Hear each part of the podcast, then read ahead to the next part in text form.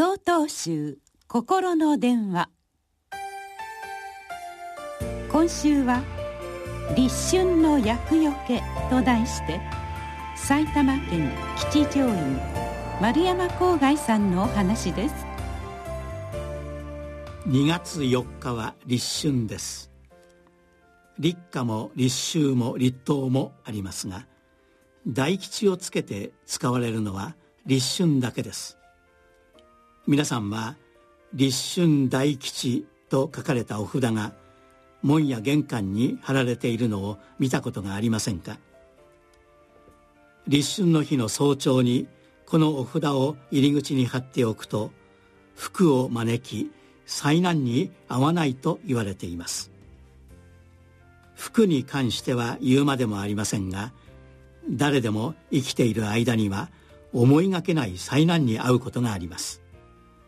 地震や台風などのとんでもない災難もありますが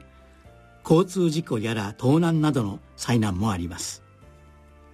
本当にどの災難にも合わないで一生を送ることができれば何よりありがたいことですがなかなかそうはいかないのが人の一生です。良寛様は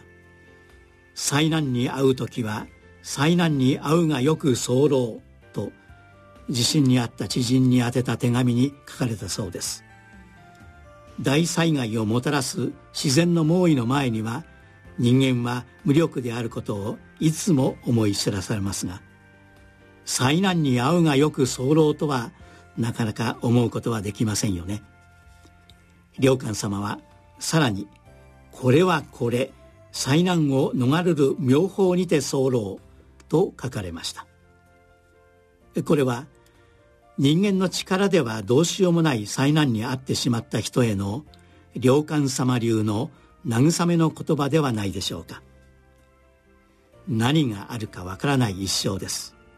せめて立春大吉と張り紙をして少しでも災難を避けたいと願い福がもたらされますようにと願い